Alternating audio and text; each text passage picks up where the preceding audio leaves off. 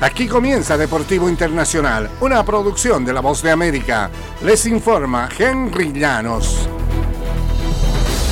El entrenador Sean McVay hizo un anuncio el jueves en un vestuario donde ya imperaba la alegría para desatar la fiesta.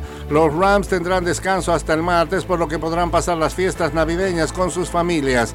Este equipo se lo ha ganado. Matthew Stafford lanzó para 328 yardas y dos anotaciones y Los Ángeles se fortalecieron en la lucha por los boletos de postemporada en la conferencia nacional al imponerse el jueves 30-22 sobre los Saints de Nueva Orleans. El novato Pucanacua realizó nueve recepciones para aportar 164 yardas, la mayor cifra de su carrera, además de conseguir un touchdown. Karen Williams corrió para 104 yardas y una anotación, en tanto que DeMarcus Robinson añadió 82 yardas y otro touchdown con sus recepciones por los Rams, que cosecharon su quinto triunfo en seis partidos.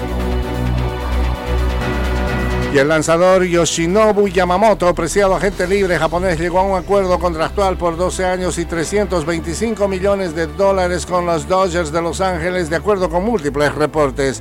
Yamamoto se uniría a su compatriota Shohei Ohtani con los Dodgers, quienes contrataron al superastro capaz de lucir con el bate y en el montículo por un monto sin precedentes de 700 millones de dólares. El convenio con Ohtani por 10 años fue suscrito hace poco más de una semana y los Dodgers no han confirmado el acuerdo con Yamamoto y muchos medios eh, afirman que el convenio ha sido uno de los mejores. Los Yankees de Nueva York y los Mets de la misma ciudad figuraban entre varios equipos que cortejaban a Yamamoto. Se trata del tercer golpe propinado por los campeones de la División Oeste a de la Liga Nacional para reforzar su picheo. En el fútbol internacional, Lucas Vázquez mandó un cabezazo a las redes cuando el tiempo expiraba para que el Real Madrid concluyera 2023 con una victoria 1-0 ante el Alavés el jueves y se fuera al receso por las festividades de fin de año como líder de la Liga Española.